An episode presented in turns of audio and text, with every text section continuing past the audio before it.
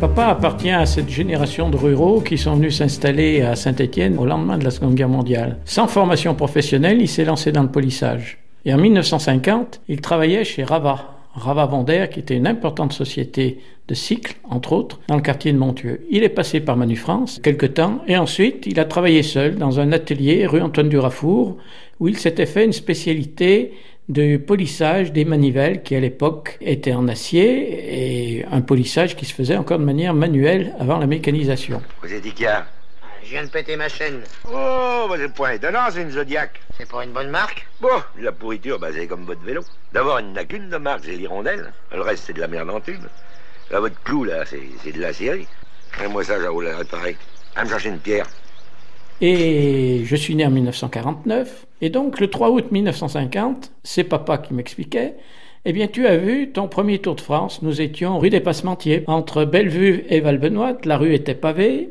Et là, on m'a expliqué donc que j'ai vu débouler euh, Raphaël Geminiani, membre de l'équipe de France, équipier de Louison Bobet, qui avait démarré à la Versanne dans l'ascension du col de la République et qui cherchait à distancer pour la victoire d'étape le maillot jaune à un Suisse, Ferdinand, dit Ferdi Kubler, qui portait le maillot jaune depuis les Pyrénées après le retrait de l'équipe euh, italienne de Bartali et Mani. Donc, euh, j'ai été baptisé, il y a des amis qui me disent que c'est depuis ce jour-là que tu as été baptisé d'une cyclite aiguë. Je pense que les auditeurs conviendront que c'est une maladie dont il ne faut absolument pas guérir et je ne veux absolument pas m'en remettre. Au contraire, donc, puisque j'ai publié beaucoup sur l'histoire du cycle et du Tour de France, pas uniquement du Tour de France, mais avec mon regard d'historien géographe, parce que j'estime que le sport cycliste, au-delà de ses exigences physiques, par son itinérance, est un marqueur remarquable de l'espace national. Sur le vélo, sur le vélo, chacun veut être le plus costaud. Il pédale, il s'emballe, on ne voit plus que le Renault. J'ai fait beaucoup de cyclotourisme, j'en fais moins aujourd'hui, je me suis occupé de clubs, de comités départemental de cyclotourisme.